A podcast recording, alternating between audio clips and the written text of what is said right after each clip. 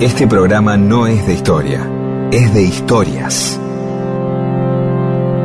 Historias para que no haya silencio, porque el silencio tiene demasiado prestigio. Y solo es bueno para dormir o para cuando no hay nada que decir. Mundo disperso. Historias de la vida y todo lo demás.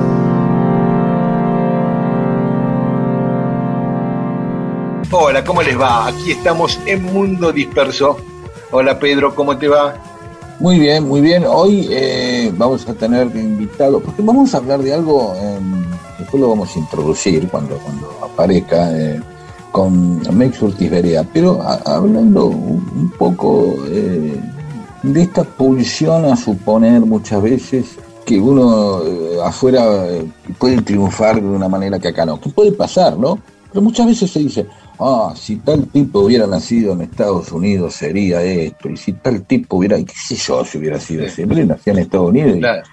y, se- era, era escribano, qué sé yo, estudiaba otra cosa, o lo, o no sé, o lo, lo- Sí. o lo- o lo- o lo apaleaban por latino, no, no tengo idea.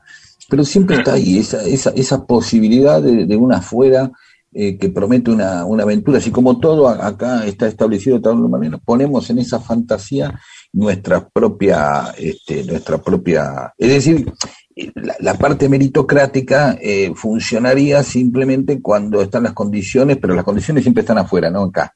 ¿Sí? Claro. ¿Se entiende? Entonces acá, en cualquier contexto argentino va en contra de tu meritocracia. En cambio, si te va bien, cuando te iba bien era por vos, y cuando te va mal es por culpa de la Argentina.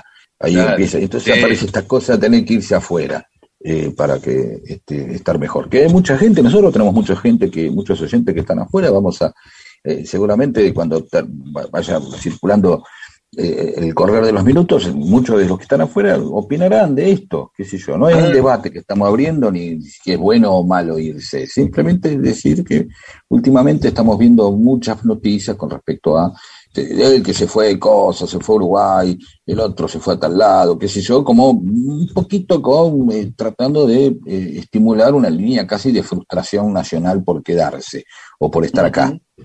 Claro. Mira, sí, tenemos muchos oyentes en el exterior.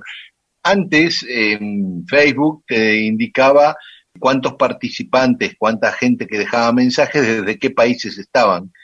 Teníamos unos 40 países oyentes dispersos en unos 40 países. Entonces, me quise fijar el otro día a ver cómo era eso, porque me había quedado en la cabeza, y ahora ya no lo hace. Ahora lo que hace es porcentaje de oyentes en, en, 10, en los 10 países donde más nos escuchan. Entonces Argentina está Oh. primero, por supuesto, Obviamente. segundo está España, y Ah, después vienen países latinoamericanos, Brasil, Uruguay, Chile, eh, México, Estados Unidos y Costa Rica, bueno, algunos países de Perú, países de Latinoamérica y Estados Unidos, además de España que estaba segundo.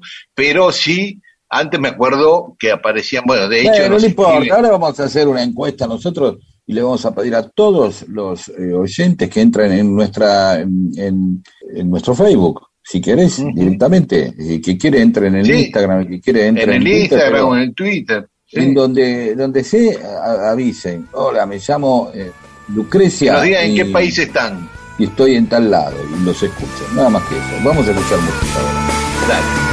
Vine hasta aquí para poder abrazarte y sentir que ya tus brazos se niegan a ir hacia los míos lentos. Atrás el sabor a ciudad.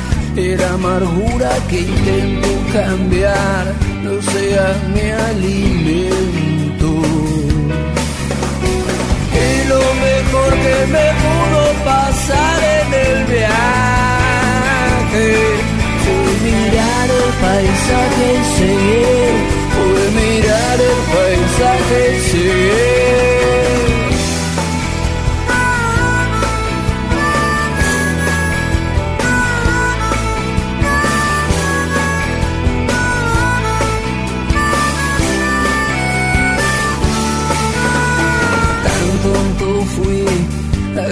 Tarde me hiciste dudar, trabaste mi alma con tu frialdad, amor siguiendo al viento. El miedo a sufrir.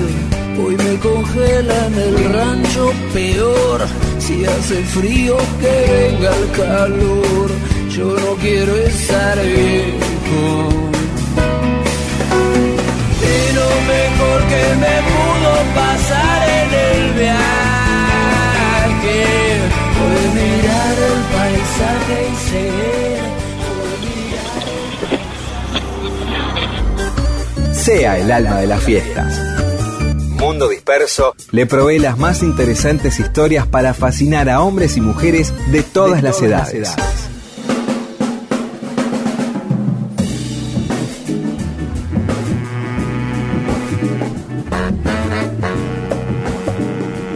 En Mundo Disperso hoy vamos a contar una historia que nos contó un oyente, Carlos Gilman, y es la historia del día que Roberto Art conoció a Evita. Hace poco habíamos contado de la amistad de Art con Salvadora Medina Onrubia.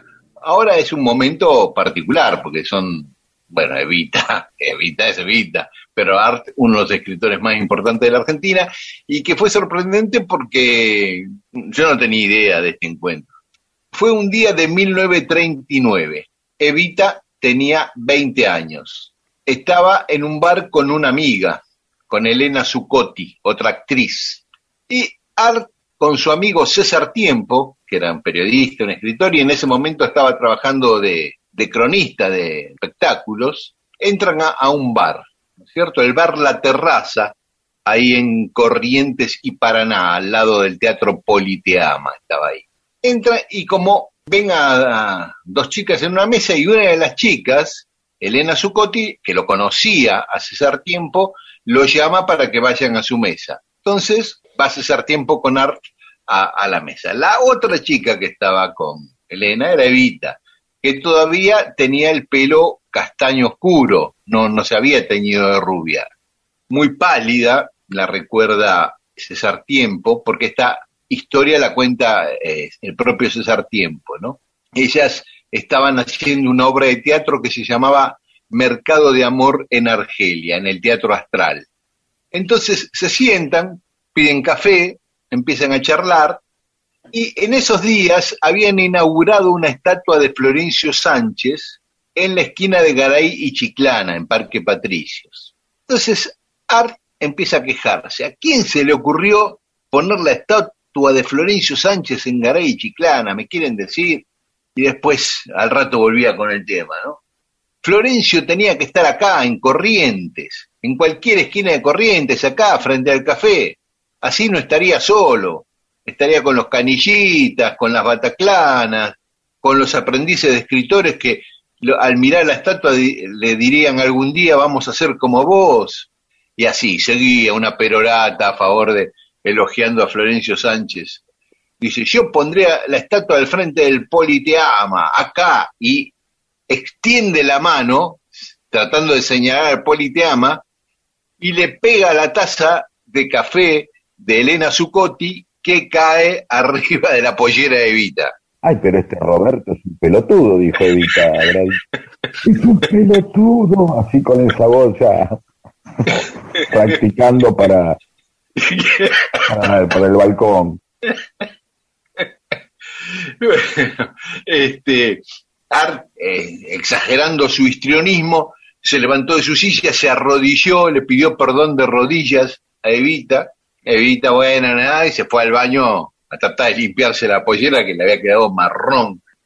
Al rato vuelve Evita, que si yo, se vuelve a sentar a la mesa y con la pollera mojada, y le agarra un ataque de tos a Evita, ¿no? Y entonces dicen chiste, me voy a morir pronto, sin dejar de toser. Todo esto lo cuenta César Tiempo. Y Art le responde, no te preocupes, pebeta, así como me ves, yo que parezco un caballo, me voy a morir antes que vos. ¿Te parece? le dice Evita. ¿Querés apostar algo? le dijo sonriendo Art. Siguieron un ratito más y ella se fue con su amiga. Ya la reunión había empezado a, la medianoche, eran las 12 de la noche. Cuando se encontraron, acá sería la una de la mañana, dos de la mañana, ellas se fueron y Art y César Tiempo siguieron charlando hasta, hasta casi la mañana. Así que ese fue el encuentro, ¿no? De Art y Evita. No sabemos si después tuvieron algún vínculo más. Lo cierto es que Art murió dos años y pico después, en el 42, cuando tenía 42 años. Digo, por ese chiste, me voy a morir antes que vos, ¿no? Murió. Y Evita, por supuesto, también murió muy joven, 13 años después, a los 33 años. Bueno, esta era la historia que nos contaba nuestro oyente Carlos Gilman. Le habíamos prometido que algún día la contaríamos nosotros y así fue. No se deje llevar por el exagerado prestigio que tiene el silencio. Las palabras y las historias son las que cambian el mundo. Mundo disperso.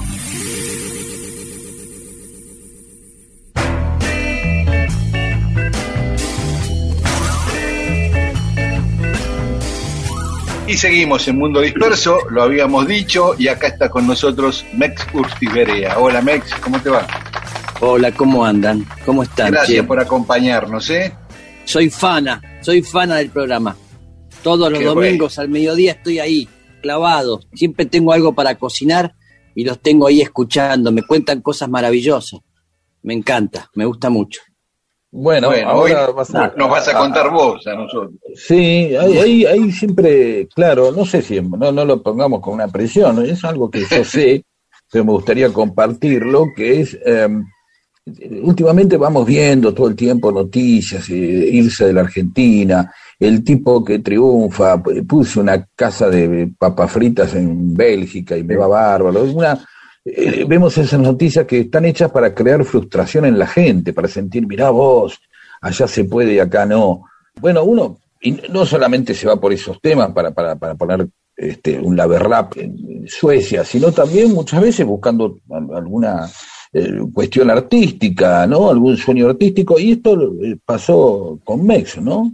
Cuando vos te fuiste a vivir a París en un momento. Sí, sí, yo me fui fue en el año 85, a ver, sí, 85. Violeta tenía, mi hija Violeta tenía seis meses. Una locura. Este, estaba todo mal, la economía, Alfonsín, muchos problemas, una inflación increíble. Y yo hacía música y hacía una especie de free jazz, con ritmos de candombe, con, bueno, músicos maravillosos. Y este, pero veía que acá no, no, no funcionaba eso, que no andaba, que era, era muy chico, no, no, y siempre tenía la fantasía que en Europa había todo un mercado, todos los músicos que me gustaban, este, mismo los americanos vivieron allá, eh, qué sé yo, eh, eh, había toda una movida con respecto a lo que yo hacía y lo que me gustaba que acá no existía, porque no era jazz y pop el lugar de Astarita, era, era, era free jazz, una cosa más densa, experimental.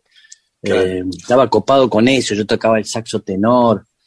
Y entonces me fui allá. Y mi, y mi quien era madre Violeta, la es la madre Violeta, mi ex, este, tenía a su hermano viviendo en Frankfurt y a su hermana viviendo en París. Entonces era como que teníamos un lugar donde parar y probar suerte. Me acuerdo que saqué pasaje de ida sola, totalmente uh, convencido de que allá era allá, no, no mm. iba a volver nunca, había que, quemado las, las naves. Este, viajé en Aeroflot, tenía una mm. gran fantasía. Y qué, qué nave, es como un colectivo Aeroflot, no sé si conocen, es una cosa rara. Con, con, es muy raro, es muy raro todo, toda la flota, toda la gente, rusos y este, a Belgrado. Y de ahí, bueno, la cuestión que estuve viviendo bastante tiempo, un año allá en París, con la idea de que llegaba allá y iba a empezar a funcionar y no, y la, y la situación era que había que quedarse mucho tiempo para recién entrar en un circuito y que las cosas funcionen.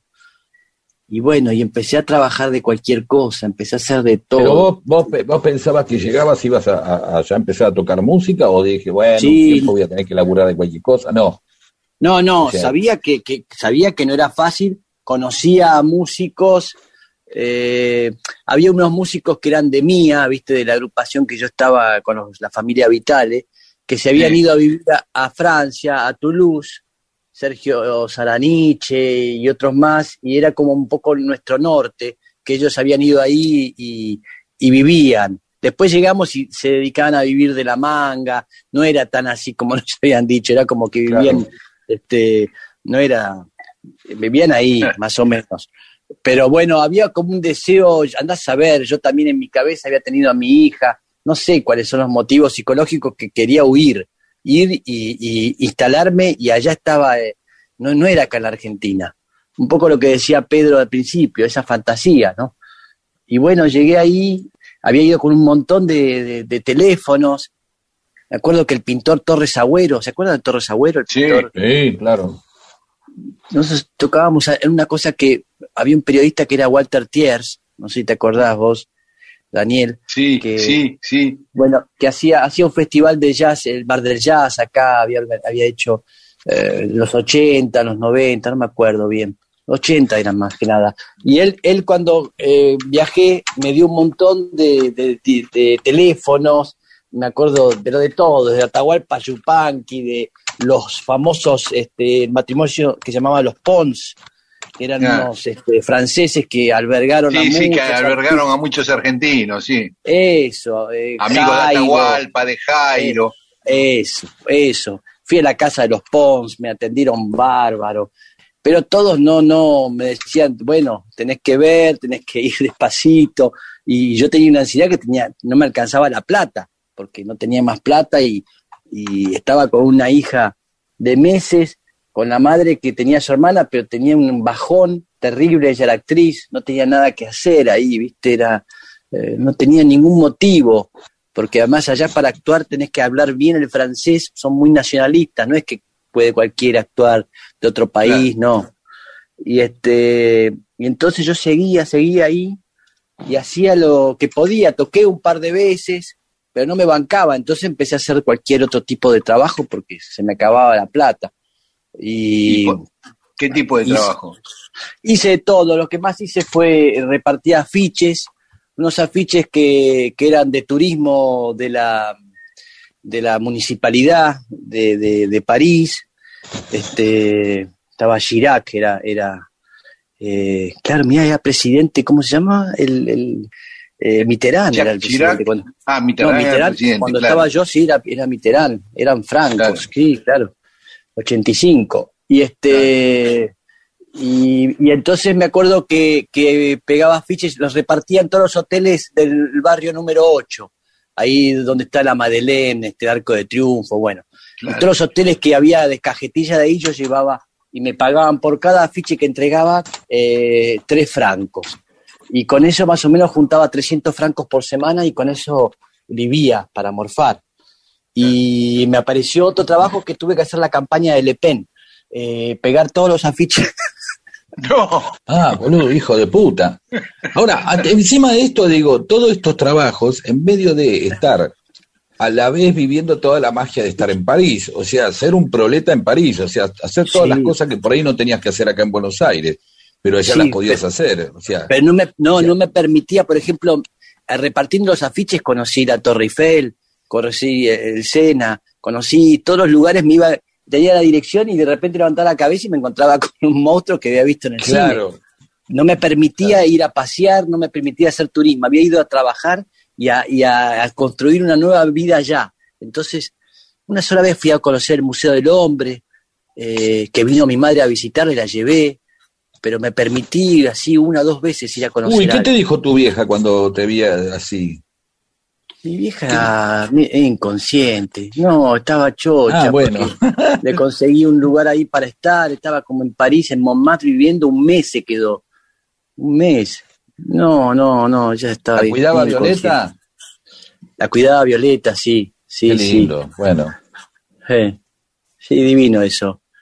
Pero bueno. Eh, ¿Y la música nada? ¿Ibas tocando algún lado? Vos en ese momento estabas tocando el saxo, ¿no? Eh, es una faceta que eh, la gente... sí, tocaba el saxo tenor y el piano. Eh, la gente no, tiene que venís de la batería y después el saxo y después el piano. La gente te conoce con el piano más claro, y, con, y, con el instrumento ese que tocas vos, que yo siempre te digo que es una porquería. Exacto, sí. El cuatro. Sí, es que es como una involución, venir tocando el piano, el, saxo, el piano y después tocas esa porquería. Entonces, me parece como. pero bueno, es muy lindo el sonido del 4, es muy lindo. Sí, es un ignorante. Está bien. es un instrumento venezolano, qué falta de respeto. Bueno, este, eh, sí, hice, hice de todo. Me acuerdo que una, una vez me fui a ofrecer en un piano bar para ir a tocar. Esto fue así, fue maravilloso. Fui ahí, me ofrecieron, bueno, venga esta noche. Yo no sabía tocar ningún tema que tenés que saber en un piano bar, tocar Cielito Lindo, tocar este, eh, estas son las mañanitas, qué sé yo. Perdón, perdón, antes de eso, ¿llegaste a tocar con algún yacero, metiste alguna cosa en algún club, te fuiste un rato, viste? Eh, ¿Te ofreciste medianamente o no? No, no, no podías salir de ningún momento eh, de, la supervivencia. Sí, fui, fui a, eh, ¿cómo se llamaba ese lugar? Había un lugar este, en París de jazz. Fui a, fui a ver a John Henderson, un saxofonista, con Jan Brakin, una pianista. Después, este, en, en, en Frankfurt, que viví ahí cuatro meses, sí me permití ir a ver a algunos yaceros que me gustan que no son conocidos, Mark Johnson, pero no, tipo que pero no vos. No, no llegamos a tocar vos. No, con ellos de Zapar y eso. No. con alguien, con una banda, con alguno. No, toqué, tocaba con, Sansol, que era, era un percusionista argentino que se había ido para allá, que era dibujante, que de la época de, Mía, eh, y hacíamos un dúo juntos, él hacía percusión y yo hacía, eh, tocaba el saxo tenor o el piano, eh, y tocamos en la Casa de, América Latina que hay ahí en París unas tres veces, después en Toulouse, eh, pero habré tocado seis veces en total, no más de estar ahí un año. Eh, y, ahí en el piano bar, sí, perdón. No, digo, ahí en el piano bar que te estaban esperando con Cielito Lindo y vos le caíste con Weather Report, claro, no Claro, no, qué Weather, ojalá, no, improvisaba todo, era tocar improvisando. Ah. Y, me acuerdo que se llenó el bar de franceses y veían que no pasaba nada con el pianista, ¿viste? No arrancaba, que era yo. Y entonces apareció, te juro, la primera vez que vi en mi vida un, un, un japonés albino ciego, era, las tres cosas juntas. Sí, y, y se puso al lado mío, en el, se sentó en el mismo taburete que yo estaba tocando y me fue corriendo con el culete el del taburete hasta sacarme. Y el tipo empezó a tocar Cielito Lindo y explotó el bar. ¿Entendés? Por eso me acordé del tema. Explotó. Y me agarré una depresión porque dije, que, que una humillación enorme. Y, me, acuerdo que la dueña del bar me llamó aparte, me dio plata, me dio la plata y me dijo, eh, la gente no ama tu música, me dijo. Uh, me acuerdo que me volví, eran las 4 de la mañana, y, me abracé a la, a, la, madre de Violeta, Gabriela, llorando, desesperado ahí en el medio de Montmartre. un bajón. No sabes, se había puesto picante. Yo tocaba y pusieron otra música arriba fuerte. Y oh. pasaban y hacían un trencito y me iban golpeando en la pared, en la, cabeza cuando pasaban con un trencito, como oh. burlándose de. Ay, Dios, el tipo que iba a tocar ya, ¿no? Free Total. El tipo que estaban esperando en el aeropuerto. Una cosa terrible. Bueno, sabés que algo muy parecido les pasó a Aquelarre, a la banda de Rodolfo con Emilio del Guercio. Estar, eh, fueron a tocar el club de jazz acá en la calle Rodríguez Peña y cero aplauso, no tocaron un tema, nada, mudo, el público. Segundo tema, le bajan el telón, mientras estaban tocando. Entonces ellos siguieron tocando. Entonces agarraron y le pusieron música encima, muy parecido a esto. No, claro. De otras maneras, de otras maneras. No, pero estaba totalmente entendible. Es como que vaya a una cantina un tipo a hacer free jazz, lo sacás de una patada en el culo. Este, no, estaba totalmente desubicado yo, no sabía qué, hacer. estaba viendo. Bien. bueno, pero de todos modos ya empezaba a aparecer una punta. Por ahí no era el free jazz, pero ya sabía que era por el lado de que se podía tocar en algún piano bar y por ahí eh, pintó algo por ahí, ¿no? Pero sí, sí. Eh, sí, y también pensaba, tenía la fantasía de, de también de dar clase, de vivir de dar clase, que era lo que hacía acá en Argentina. De docente. Bueno, pero, pero después vino la pizzería, y, ¿no? Claro, pero vino de, a partir de eso. Hice unos, Bien. unos, unos cosos que, unos volantes que decía que daba clase de piano. Y, Bueno. y me llamaron solamente un, un chileno que me pedía si lo podía albergar en mi casa y le, le dije que no podía. Ah, no, también, claro. Sí. Y después me, El tipo y me quería parar en la casa. Claro. Y un italiano me llamó porque que lo acompañe. Y Ah, bueno, espera, espera, espera. Vamos, vamos, Sí. a, eh, a- vamos a, eso lo contás, vamos a escuchar música y después Sí, contás esta parte del italiano. dale. Eso. Bueno, y seguimos en Mundo Disperso. Está con nosotros Mex Urtiz Berea. Muy Es bien. difícil, hay que- y es como un lomo de burro eso a veces. sí. No, es como, dificilísimo. eh. Pero está bien, Es pero está bien, uno, uno se lo aprende.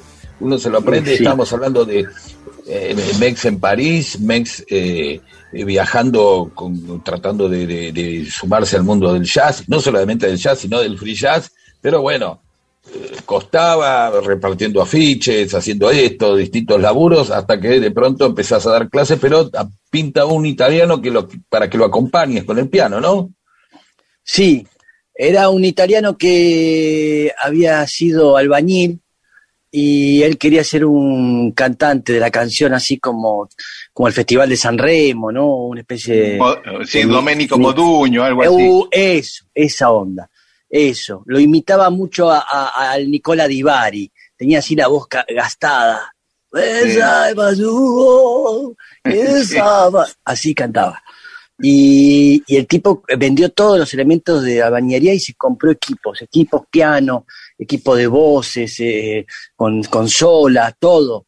Tenía el sueño de, de tocar en un programa que había allá en, en, en París a la noche de los sábados que se llamaba eh, La Noche de Champs-Élysées, que duró como 80 años. Y él siempre me hablaba que, que él quería llegar ahí, es como tocar en lo de Susana, una cosa así. Eh, y me empezó a mostrar los temas y, a mí, la verdad que me pareció horrible todo lo que me mostraba, las canciones, cómo cantaba, todo horrible. Y le dije, mira, Roberto se llamaba, Roberto, eh, yo no voy a poder hacer esto porque no, no, no sé hacer esto. ¿Cómo? ¿No sabes si estabas tocando bien? No, no, no, no. Disculpame, no. Y me volví. Y me volví a, mi casa y estaba todo mal, había una expectativa por el trabajo que iba y, y no me animaba a decirlo. Bueno, la cuestión es que me agarró una espasmofilia. La espasmofilia es una cosa que te que quedas como en coma. Me agarró un pico de estrés increíble que me quedé ahí este, caído en el baño, terrible fue, desesperado. Vinieron de la SOS, vinieron de, me dieron unas pichicatas, todo, y me restablecieron y me, me- me empezaron a empastillar este, y que Lexo- Lexomil tomaba. Este, me agarró un estrés, una locura total, y todo mal, todo mal, cada vez todo peor y me tenía que volver a Buenos Aires. Y entonces, en la desesperación, un día suena el teléfono y es Roberto. Y me dice, eh, tengo un laburo donde hay guita y que está re bueno. Una cosa así fue la síntesis. Y, le dije, vamos arriba, Roberto. Tenía que volver, había decidido volver a Argentina porque, y no tenía plata porque había sacado pasaje de ida solo. Entonces, con lo que me ofrecían en la pizzería, con eso eh, podía bancar el pasaje todo de vuelta para mi familia. Y llego, es, el tipo me llevaba en un Fiat Topolino que tenía chiquitito, donde llevaba todos los días los equipos esos que se había comprado, la, la columna, los, los baffles, con la- el piano, la guitarra, todo. Y yo me sentaba y me ponía a mí o- arriba los baffles y íbamos en el Topolino, que era un lugar, como decirte, de acá de Capital a, a- a Escobar, una distancia Ah. así, larguísima, todos los días, nunca mi- vi el camino, nunca lo vi, tenía algo arriba siempre, nunca vi nada. Y llegábamos y, y era una pizzería enorme, inmensa, y este, había como 500 cubiertos y había un, había un, este, un lugar, un tablado ahí, que era donde nos ubicaban a, a- ubicaron a mí y a Roberto, a Roberto y a mí. Entonces yo tocaba ahí el teclado y, y Roberto tocaba la guitarra y cantaba. Y no venía nadie, nadie, nadie. Y el dueño, que era un tipo igual a Vittorio Gassman, igual, la misma cara. Tenía asociado con un turco, este, estaban desesperados, desesperados. Entraba alguien y todos se activaban y, y era siempre para preguntar para salir al acceso tal o para salir a tal dirección. Nunca hay ningún comensal. Y, este, y, y el Gasman no nos dejaba dejar de tocar, porque decía que la gente escuchaba música de afuera y eso iba a hacer traer público. Entonces seguíamos tocando para nadie, nadie, nadie, las canciones de mierda de Roberto. Y entonces llegó el fin de semana y a Gasman se le ocurrió invitar a la gente importante de, de, de la zona. Olney-sous-Bois se llamaba el lugar. Eh, que así como decirte en Escobar, lejísimos. Me invitó así al, qué sé yo, todos los lugares, los políticos, el comisario, qué sé yo, el médico, andás a ver, la gente importante de, de la zona. Y se llenó, lleno, todo gratarola, pero lleno. Y entonces Gama estaba full y de, de Italia, Roberto, uy, aplauden Roberto. Eh, de Argentina, eh, Mex, qué sé yo, aplaude y dice una señora argentina, sí, ah, eh, samba. Uy, digo, samba, samba de mi esperanza, samba. No, samba, ba- eh, batucada, sa- bossa nova, bossa nova, bossa nova, bossa nova, bossa nova, todos bossa nova. Y Gamba me, me, hace me dice, bossa nova, vamos. Y yo no sé ninguna bossa nova, no sé, no sé, no sé, no sé nada en portugués, no sé cantar, eh, eh, nada, no sé nada. Entonces, pero ante la presión y, y el conocimiento que tenía mi hija, que tenía que volver a Buenos Aires, y el público, y qué sé yo, estar ahí, eh, perfecto. Y empecé a, empecé a, a, a tocar eh, Aguas de Marzo.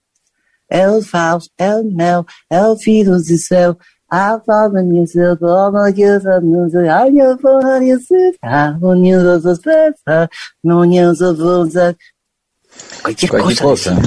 cualquier cosa y, y la gente explotaba, empezó a aplaudir, empezó en otra, y así empecé a tocar la chica de Ipanema, toqué todo,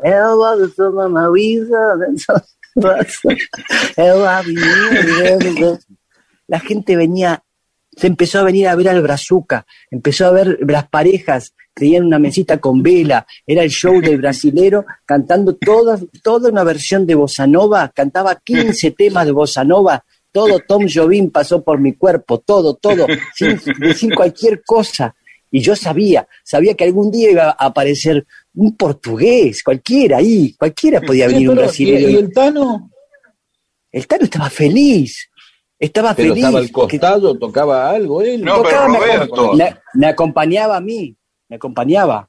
Yo le Ah, pasé. se la el- arreglaba también. el- sí, to- claro, me acompañaba y hacía unos coritos, ¿entendés? Hacía coritos de lo que Ah. yo estaba diciendo cualquier cosa, él hacía coros además, o sea, estaba- O sea, pero no le molestaba a él dejar de ser estrella, estaba contento. no quedaba otra, no quedaba otra. No, sí que pasaba eso, me acuerdo que la primera noche explotó, explotó, que hizo que después vengan y vengan más y Gasma me amaba.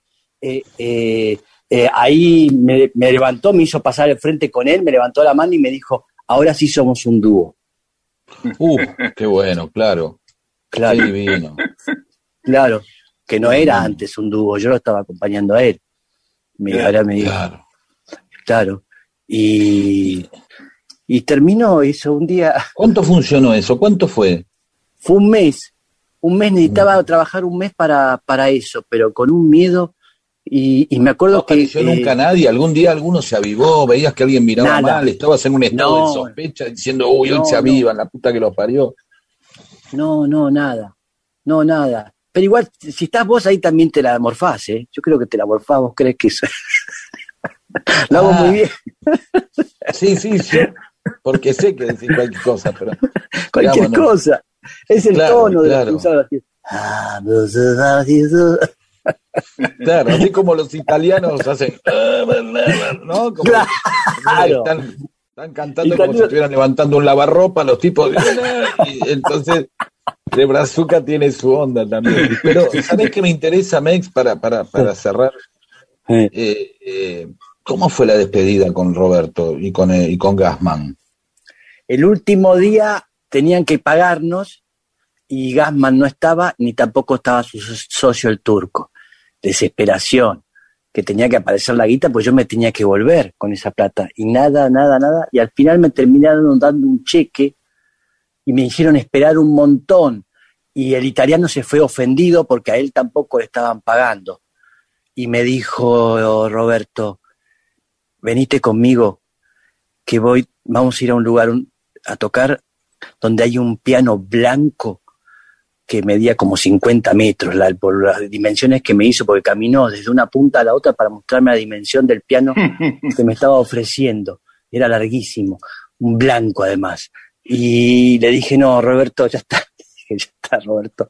Y Roberto yéndose con los equipos, con el topolino, el topolino, y yo me quedé solo ahí en Escobar, pero tenía que, no me quedaba otra, porque tenía que cobrar. Hasta que me pagaron y me, me volví con un cocinero y ahí terminó la historia eh, de, mi vida como cantante de bossa nova, que la verdad que muy bien. hubiera sido muy exitoso. El cheque lo ¿eh? pudiste cobrar sin problema, pudiste sacar los pasajes. Sí. me acuerdo que me daban eh, cinco mil francos y me dieron un cheque de tres mil quinientos francos y bueno, después me, de algún lado salió la guita y me volví en, en, en LAP, en, la, en las paraguayas, las líneas aéreas paraguayas. Bien. ¿Y qué alivio cuando llegaste? Contá qué pasó. cuando sí, ah. cuando llegaste crees que sos, sos Superman. Es increíble, todo es más fácil que, que empezás eh, a, generar ideas, trabajos, porque las podés llevar a cabo, porque están en tu mismo país, que hablan el mismo idioma, que conoces a la gente. Empezás a, venir con una energía de generar cosas de todo lo que no pudiste hacer allá. Sí, sí, eso me pasó. ¿Recomendás, entonces ir a fracasar afuera para venir con fuerza? Por supuesto, sí, es una experiencia maravillosa. Este, así la pasé re mal, ¿eh? pero es maravillosa. Todos los tipos que conocí allá en Francia, Mussolini, todos los músicos, este, todos la pasaron para el orto al principio, mucho tiempo mal, mucho tiempo. Y después, eh, eso de los Pons, es verdad, son tipos que los ayudaron a Jairo, Jairo, no es que llegó Jairo allá y no, le llevó un tiempo. Al cuarteto Cedrón, ¡puf! Un montón de tiempo. El Tata me contaba, eh, uy, todas las que tuvo que pasar. Ellos me ayudaron mucho, lo del cuarteto Cedrón, cuando fui. Eh, muy, muy divino. El Tata y el hijo Román, divino. Quédate que en un rato vamos a hablar de una historia que tiene que ver con un San Martín también en París y también sin un mango. Ah, eh, o sea, San Martín en París sin un mango. ¿Y cómo zafó? Mm. Dale. Mundo disperso. Servicios de historias para poder contar y hacer más agradables las relaciones entre seres humanos.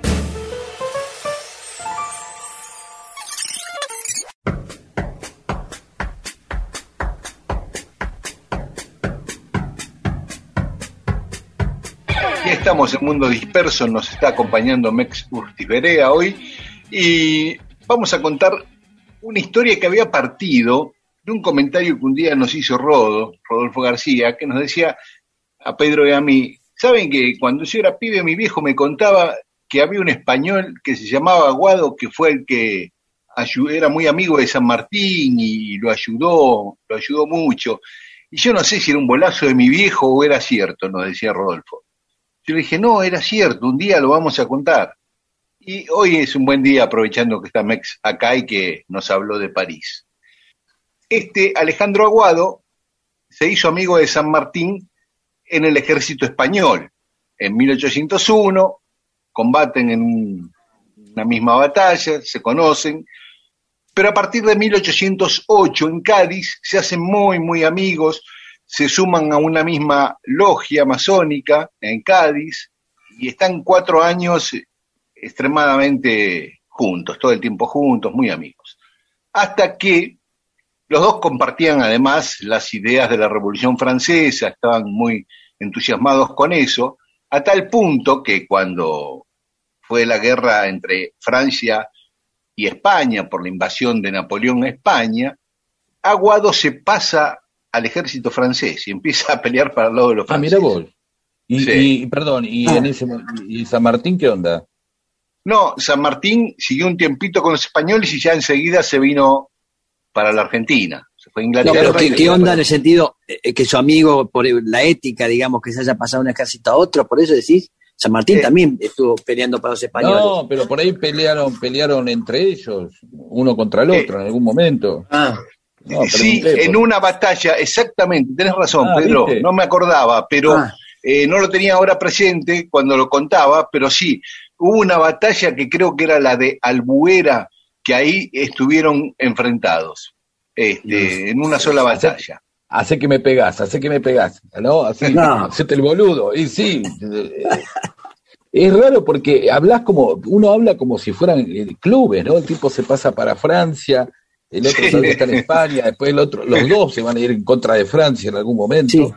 Pero, pero bueno, San Martín se viene a, a, América y listo, ya está, no se ve más ahí, supongo. Sí, aparte yo supongo que San Martín lo comprendería porque los dos estaban imbuidos de esa, esas ideas antimonárquicas, ¿no? Ah, este, Y bueno, San Martín se viene acá a luchar por la independencia. Este, cuando termina la guerra contra España, el gobierno francés lo nombra embajador de la Martinica, una colonia de Francia en el Caribe, pero no, no acepta y abandona el ejército y empieza a dedicarse al comercio. Aguado. Aguado, este Alejandro Aguado. Sí. Y empieza a hacer mucha guita, empieza a hacer mucha guita, le va muy bien, y después se mete en el mundo de la bolsa, de la banca, bueno, se la hago corta, termina siendo el banquero más importante de Francia, uno de los ah. hombres más ricos de Europa. Eh, él le hacía préstamos al gobierno de España, al gobierno de Grecia. Eh, Una especie de tesoros, así. Claro, sí, los, bonos aguados eran famosos, se llamaban así, bonos aguados, que, eh, que cotizaban en la bolsa, que compraban gobiernos, que emitían, bueno. La cuestión que en 1831, ya San Martín, recordemos, en 1824 se, se va de la Argentina, se va al exilio, vive en Bélgica y en 1831 se va a vivir a París. Un día estaba ahí saliendo de comer en una fonda en el centro de París, al lado de un hotel, el más bacán de París en ese momento.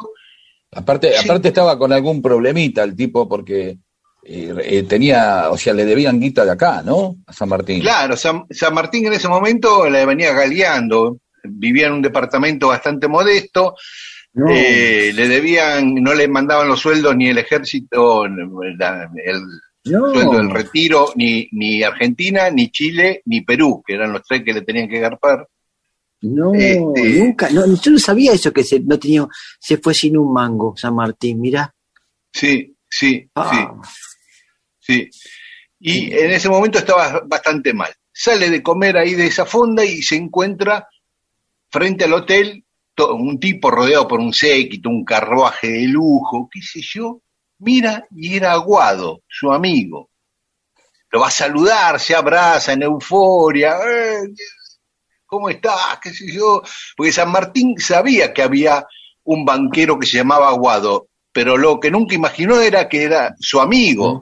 No, no, había fotos en los diarios y que claro, claro. Claro, es como si de pronto eh, uno, uno no termina de relacionar, de pronto che, no me veo más con Mex Urtiz Y yo no lo hago, lo hago músico, lo hago actor, qué sé yo, pero de pronto Mex un día conoció a alguien y yo empezó a hacer guita y diez años después yo veo Banca Urtiz Y no pienso que es Mex, ¿no?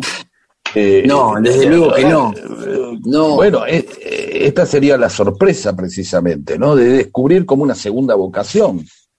Sí, sí, pero indudablemente también son son, son personajes de una gran personalidad, todos esos tipos, ¿viste? Eh, no estabas al lado de cualquiera el San Martín. Eran tipos, digamos, ya de una característica que, que sobresalían, algo sucedía con esos tipos, se terminan siendo banqueros o lo que sea. el otro cruzó los sí. liberó tres países. Claro. Eh, digamos, no eran tres boludos. Este, claro, claro. Perdón, Entonces, cuando se. por eso. sí. Cuando se encuentran, esto lo cuenta Aguado, San Martín le dice: Con que tú eres el banquero Aguado. Y Aguado le contesta: Hombre, cuando alguien no puede llegar a ser libertador de medio mundo, me parece que se le puede perdonar que sea banquero.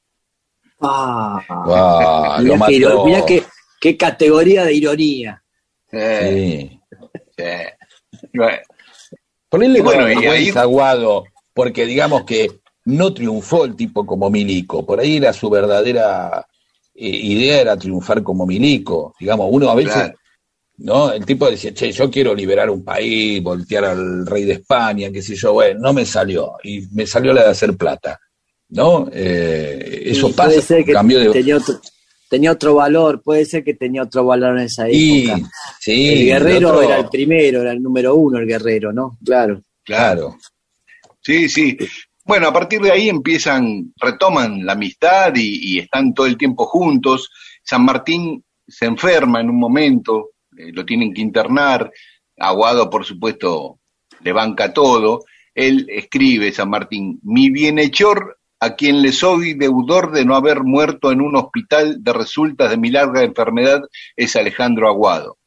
Y en otro momento, en otra carta a Tomás Guido, le escribe, mi salud se repara día a día a beneficio de los aires del campo y de la sociedad de la familia del señor Aguado, antiguo compañero de armas en el regimiento de España y muy amigo mío cuya familia vive al lado de la casita de campo que habito.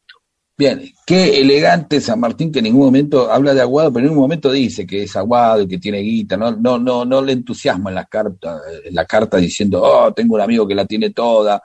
No, habla de que es solidario, querido, y habla de eso, de la casita donde está en el campo, Sí. ¿no? Sí, ahora eh, escuchamos un poco de música y después vamos a ver cuál era esa casita de campo. No deje que el entretenimiento sea monopolio de empresas de contenidos, medios de comunicación y redes sociales. Sea usted mismo el entretenimiento del prójimo.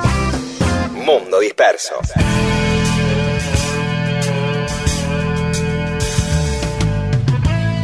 Y seguimos en Mundo Disperso, estamos contando la historia de San Martín y su amigo Alejandro Aguado en París. Está con nosotros Mex Urtiferea. Sí, Y- que Metz aparte tuvo algo así de cagarse de hambre como, como, como San Martín. Sí. No, encontró, no encontró un aguado como San Martín, que encontró un tipo, descubrió que era amigo Encontró del Roberto. banquero. Encontró a. Roberto, pero también lo zafó, pero bueno. Eh, eh, eh, cu- Gracias por cuestiones que, que le- que los- que- cuestión de que eh, Aguado lo, lo, lo banca a San Martín cuando termina internado en un hospital y le da, le, Mirá. le- le da, le, le- le- le banca una casita también. Le compra la casa de Gran Bur. Ah, Mirá. Aguado O sea, tenía su campo- casa de campo en Gran Bur y ahí cerquita de la de él le compra la casa San Martín. La casa de, de, de Bulón Sumer, esa, la casa. No, la de la- Sumer es donde murió, pero la Ah. casa donde vivió mucho tiempo fue la de Gran Bur, que queda a unos Ah. 30 kilómetros de París, 20 kilómetros de París. Ah, ok. No, no es la que, la que conocemos, la réplica que hay en Palermo, esa. eh, Esa, pues sí, esa es la de Gran Bur, la réplica Ah, de Palermo mirá. es la de Gran Bur. ah, Y después. San no Martín. es chiquita, pero no, No, es una tremenda. casita. Es No. tremenda. No, es una mansión. Y pues él dijo casita, decía. No, A pero también era Una- una- banquero, Pedro. San Humildad, Martín claro. dijo casita, San Martín dijo Claro. casita. Claro, sí. Que ustedes saben que la calle que donde está la réplica se llama Alejandro Aguado, la calle esa. Claro. Ah, mirá. Es muy cortita, claro. Entonces vos decís, ¿quién Es- es Alejandro Aguado? Y él que lo bancó a San Martín, loco. Ah, Le puso la claro. casa y lo La puso casa a esa- enfrente. La réplica que dice Mex es el Sí. Instituto San Martiniano y queda sobre la calle Aguado. Sí, ahí está. Claro, tremendo. Y lo puso cerca a vivir a enfrente, que te lo tenés que fumar después, Aguado, ¿no? Porque el tipo eh, te banca, ¿no? Y te Sí. pone la casa enfrente y San Martín diciendo, bueno, ¿ahora qué onda? Y todos los días a jugar, sí. a jugar al dominó. Y sí, lo tenía San Martín que había independizado toda Latinoamérica. pedo. Que- Mirá qué monigote tengo al lado. ¿Qué te claro, parece? invitaba a gente y decía, mirá, Sí, que- ¿quién y era el jet set. Pasó a ser el jet Claro. set ahí. Sí, y, Merced- seguro. y Merc- Merceditas diciendo, bueno, eh, papá, hay que bancar, ¿no?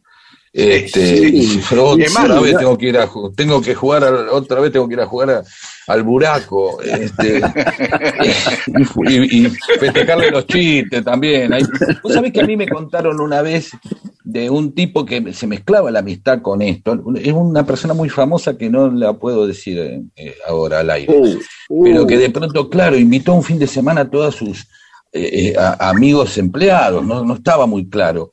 Y entonces Claro, el tipo eh, comían, oh, y de pronto decíamos, bueno, vamos a dormir la siesta. El tipo dice, vamos todos a subirnos a los cuatriciclos, tenía cuatriciclos para todos.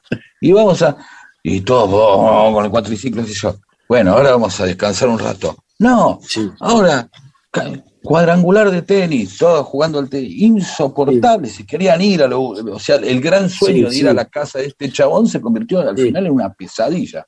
Perdón. Sí, sí, pero ahí, ahí vos sabés que, que, Aguado y San Martín eh, curtían mucho, o sea, lo o sea, eh, San Martín se, se, se, juntó con otra gente ahí también, ¿o no? Claro, claro. Bueno, les iba a decir que no solo eso, sino también lo ayudó a comprar una casa en el centro de París, ¿no? Y, ah, entonces en la semana estaban en París y los, los fines de semana se iban cada uno a su casa de, de Granbur.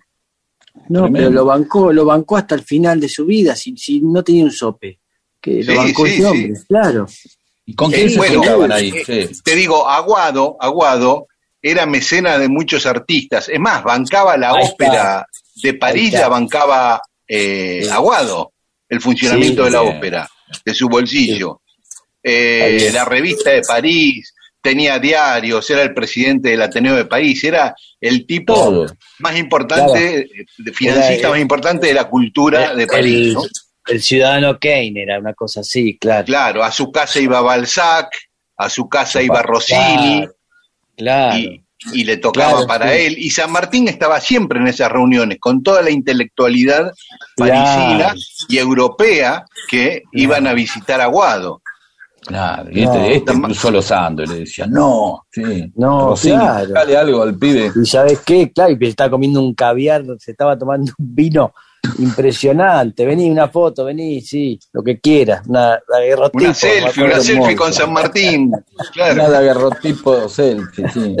sí. Pero ¿qué te parece? Estar en esas veladas y estar. Claro. Yo creo que San Martín curtió con toda esa gente durante años. Pero se tiene que, está bien, se tiene que aburguesar el, el, líder, el hombre araña, todos se tienen que aburguesar, todos los, ¿no es cierto? Los defensores de este planeta tienen que terminar, se lo merecen, se lo merecen. Claro, siempre le estamos deseando, siempre, decimos, que al final, viste, como que lo que se valora de un, de un prócer es que terminó pobre. No, Belgrano terminó pobre, cosa que no pasó con Sarmiento y otro. Sarmiento terminó andando con menores eh, de, de, de grande, de, de, prostitutas y orgías en París, digamos. Y San Martín encontró, mirá qué lindo, el premio a la liberación no se lo dio ni Chile, ni Perú, ni Argentina. Los países liberados no le dieron nada, se lo dio un tipo con guita que le dijo, bueno, vos te mereces pasarla bien, ¿no? Y, la confianza que le tenía, ¿no? Sí. Bueno, este tipo, para que se den una idea, eh, era coleccionista de arte, tenía 360 cuadros de Velázquez, Murillo, Rivera, Zurbarán, Da Vinci, Rafael, Rubens y Rembrandt, eh, originales de estos tipos tenía. Era el Louvre. Era el Louvre, claro. en un momento de, de, los redondos de ricota, todo, cualquier cosa tenía. Ahora, mirá, lo que era San Martín, ¿eh? En un momento Aguado le dice, che, nos vamos a España juntos a hacer un viaje a España. Bueno, dale, dice San Martín. Y le consigue los pasaportes a Guado, pero San Martín le dice, no, pero yo voy si me dejan entrar como militar argentino, no como civil, que estoy eh, de turismo en viviendo en Francia. Y Aguado eso no se lo pudo conseguir, le consiguió un pasaporte común y San Martín entonces dijo, no, entonces no voy.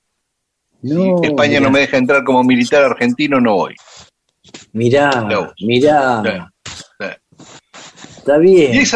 Un hombre romántico, este, el, francés, el, español este, digo. Sí. Eh, sí, total. Mirá.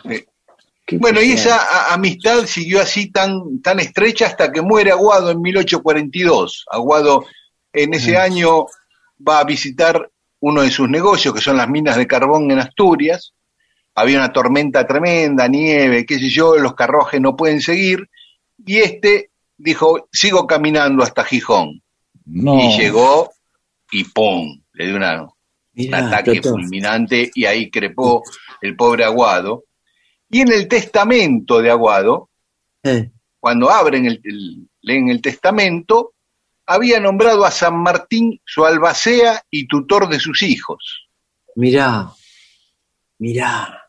Y le dejó en el testamento a San Martín como herencia para San Martín todas sus joyas y condecoraciones, que era un montón de guita en oro eso. Oh. Eso para San Martín nada más, ¿no? Y después tenía que liquidar los bienes de él para repartírselo a los hijos, San Martín.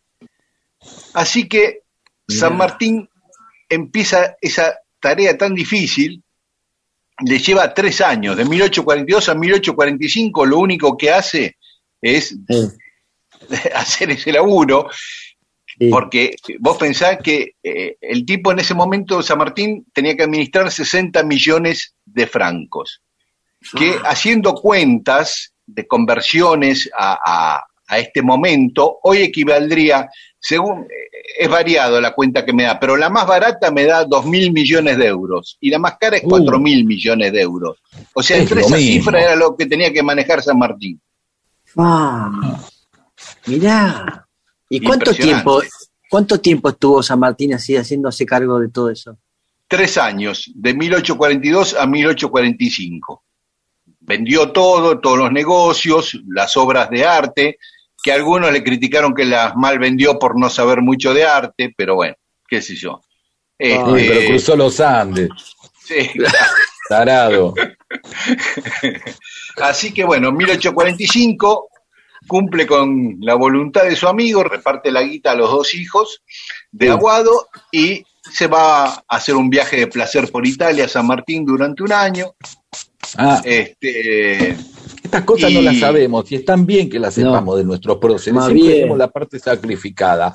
Nunca la parte de garcha no la pasen bien. No, bien. No, un año, viaje de placer, un año por Italia.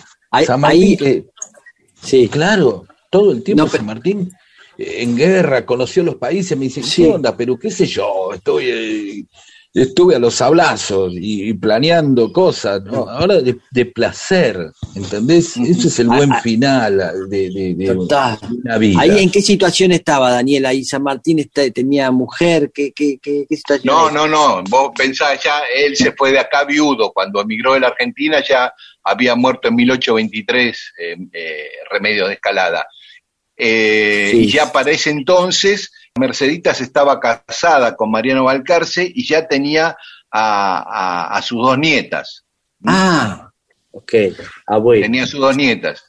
Pero algo, eh, seguro, algún tiro se pegaría. Y por eso, amigo del banquero, ¿cómo no va a tener algo? Vamos a la vernissage, ¿sabes qué? Eh, claro, ah. amigo del banquero y cruzó, crucé los Andes. Ya, ahí. Algo, por favor. Famoso no, no, pero, eh, él era.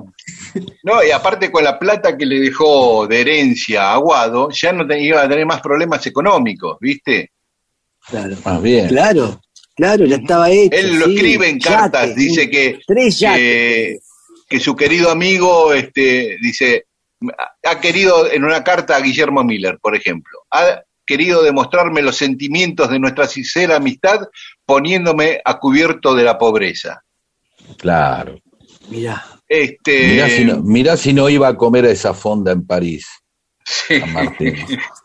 o si se quedaba y se me queda un rato más, me quedo, me pido un flan con crema. ¿Quién será ese boludo que está saliendo en un carro con un montón de gente? Eh, uno de guita. Eh, burgués le gritó. al final, al final, San Martín es un hombre con suerte, yo creo. Claro que sí, al final es un hermoso, sí. por suerte. Sí, sí.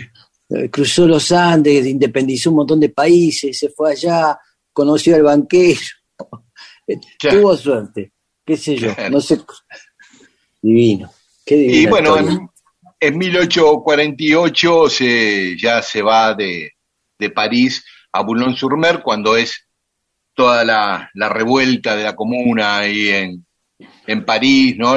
que cuenta Víctor Hugo en Los Miserables, eh, le da miedo este, ese estallido revolucionario y se muda a Boulogne-sur-Mer, que estaba frente a Inglaterra por las dudas que si la cosa se ponía peor, ah. poder irse a, a, Inglaterra, ¿no? Cosa que no sucede y los dos últimos años de su vida vive en Boulogne-sur-Mer.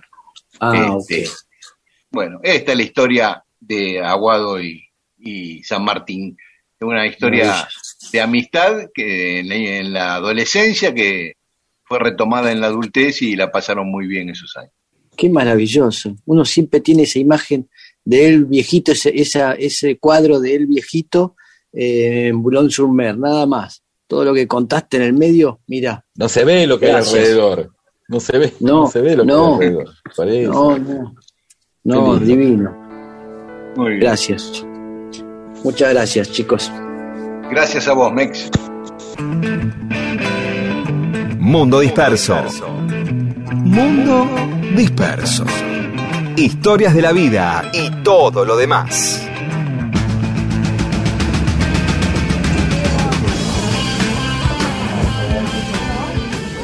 Y en Mundo Disperso tenemos como siempre mensajes de los oyentes. Recibimos centenares de mensajes seleccionamos unos pocos tratando de sintetizar el espíritu de todos, muchísimos recordando a Rodo, por supuesto, y muchos también agradeciendo la presencia de Rep el programa pasado. Así que, bueno, muchas gracias a todos. Empiezo leyendo algunos. Melancólico Caballero nos felicita por la manera en que retomamos el programa. Dice, creo que todos entendemos la necesidad de asimilar el golpe tan inesperado. Pablo nos escribe desde Israel. Dice, Rodolfo se fue físicamente, pero como otra tanta gente del arte y la música, su legado y su amor está dentro de cada uno de nosotros. Rodrigo Molo, gracias, loco, qué emoción. También estuve en Vélez. A estos hombres tristes es mi tema preferido de Almendra. Lito Bacaicoa, Obras, año 79, querido Rodo. Ahí estuvimos con Demián en la panza de la madre. Miriam Amari dice gracias por acompañarnos siempre, así nos damos fuerza entre todos. Gracias por seguir pasando cosas de Rodo. Ya ni Joplin 500, esa era Miriam, ¿eh? la que decía eso. Emoción al volveros a escuchar y recordar a Rodo con sus charles y con alegría la mejor forma de recordarlo. Por supuesto, Mariana Litvin y estos hombres tristes, parece que premeditoriamente le dedicaba el tema a ustedes y a nosotros. Dice, dice hay algo de eso, es verdad. Y Analía Gundi, un pasito cada domingo, lo importante es estar todos juntos y seguir adelante. Bueno. Juanchi 1348. Dice, Rodo siempre va a estar porque lo vamos a mantener vivo por siempre. Y este programa lo seguirá manteniendo vivo. Por eso no bajen los brazos y que Mundo Disperso nunca se detenga. María Esther de Dios dice, como siempre escuchando Mundo Disperso, programa que lo empecé a escuchar el año pasado cuando me asesinaron a mi nieto a la salida de un almacén. Tenía 18 años y al escucharlos me sentía acompañada sigan adelante recordando a nuestro querido Rodo. Mirá, bueno, Cecilia Cecchini, hermoso programa, y esa anécdota del comercio llamado Almendra que Rodo encontró en Mar del Plata, nada es por casualidad. Patri Zafra, cada vez lo quiero más a Rodo, y soy más consciente de la influencia que él y Almendra y Aquelarre tuvieron en mi adolescencia. Ojalá se entere el dueño del negocio de Mar del Plata. Frangel, cuesta volver a empezar, pero se puede, Rodo lo hubiese querido, avanti. Miriam Litvin dice, nos manda una foto eh, cuando fue a la radio a retirar el libro del concurso Elogia a Rodo y Gane. Claro, porque estuvimos haciendo ver quién elogiaba más a Rodo. Dado claro. que la mejor persona entre todos nosotros, era evidente Entonces, como lo elogiábamos todo el tiempo nosotros, le pedimos a los oyentes que manden un buen elogio y se gana un libro. Y, exactamente, y, se ganaron, eh, eh, sorteamos un libro de Pedro y un libro mío, y Mariana fue que ganó uno de ellos este, porque fue uno de los dos mejores elogios a, Rodo de los muchísimos y muchísimos elogios. No los quería aparte, porque los rechazaba todo el tiempo. Pero no importa, no gustaba ponerlo en problema al tipo. Eh, Gaby Roldán, mi amiguita eh, del corazón, em, desde Misiones, me dicen que el programa es necesario y despedir al amigo artista que deja un gran legado, en los abrazos que sigan y nada, un gran besito no sé cómo se dice un gran besito, ¿por qué uno dice un gran besito? Te mando un besito enorme, un beso, Un besazo te mando. Y Fabián Coto Chávez, la primera vez que comenté por acá, Daniel lo leyó al aire, tan pronto como Daniel dijo, Fabián Coto de Costa Rica, se escuchó la voz de Rodolfo, casi como un, como un susurro diciendo, uy, qué lindo Costa Rica. Eso valió por todo. Se sintió halagado de que le dijo, qué lindo Costa Rica. Qué lindo, Fabián Coto Chávez, lindo recuerdo. Sí. Nani Tiuk, gracias por ayudarnos a que la ausencia de Rodo se convierta en presencia. ¿En qué calle está la repostería? Porque pronto voy a ir a Mar del Plata. estaba en Santiago del Estero y Moreno. Luján Square, bueno, había también muchas preguntas para Rep que la, eh, y comentarios sobre Rep, eh, pero Luján Square le dejo una pregunta para la próxima vez que va a venir Rep, si nos acordamos de preguntársela. Pregunta, ¿cómo nace Lucas? Nuestro amado alter ego cuya identificación me persigue desde hace años? Es una buena pregunta, digo. Sí. Carlos Baigorria, yo estuve en el regreso de Almendra y en las bandas eternas, súper emocionado, pero la diferencia fue que a obras fui solo y a Vélez fui con mi hijo, y el compartir bandas en vivo que él no había visto y solo conocía por escucharlo en casa fue una gloria. Eso nos pasó a muchos, ¿eh? Analía Soria, coincido con la visión de que Rodo querría que continúe. Entiendo lo difícil, pero el del domingo fue un hermoso programa. Sumó mucho la participación de Rep. Y de Rodolfo, ¿qué decir? Su humildad y su comprometido trabajo en el ECUNI. Eh, Oldimar Elizalde también eh, dice que aprendió mucho de vida y de música con Rodolfo. Y Luciano Zavala dice, fue una gran porción de nuestra historia, es verdad eso, que paseaba por el programa. Esa era la sensación que siempre nos daba a mí y a mí, estar hablando con un pedazo de nuestras vidas. Eh, tengo tres más, che. Tengo a Adriana Clara Previde, que dice que lo escuchó a Rodo cantar en La Perla Silencio Marginal y fue inolvidable. Tengo un video hecho y lo atesoro, lo subí a YouTube. Vamos a buscarlo. O mandanos directamente el link ahí en Facebook. Laura eh, Lagar dice, Rodo estaría, eh, o Lagar, feliz al ver la garra que le ponen en seguir adelante con un mundo disperso. Y Madre Selva, qué anécdota preciosa la de Mar del Plata. Nosotros lo extrañamos mucho, pero Rodo tuvo una vida hermosa del principio al final. Muy bien, gracias a todas y a todos por estos mensajes. ¿eh? Y así termina el mundo disperso de hoy. Gracias por acompañarnos, gracias por tantos mensajes amorosos. Bueno, y que pueda ser un programa que por ahora es medio falopa. ¿sí? Digo esto de falopa porque vamos a hablar la semana que viene del término falopa que tiene dos grandes acepciones. Es algo berreta que mucha gente no lo conoce. Por ese lado dice, no, yo hoy hablé con uno de Neuquén, un joven, y me dijo, no, pues yo no lo tengo tanto como algo que sea eh, berreta o de mala calidad eh, o un engaño. Esto es medio falopa. Lo tengo como algo de droga, sí. Tiene las dos acepciones. Este, igual tratamos de hacer el mejor programa que podemos con las circunstancias que todos conocen. Así que sea medio falopa. Me gusta. Hasta el domingo que viene y vamos levantando un poquito y vamos escuchando música para bailar.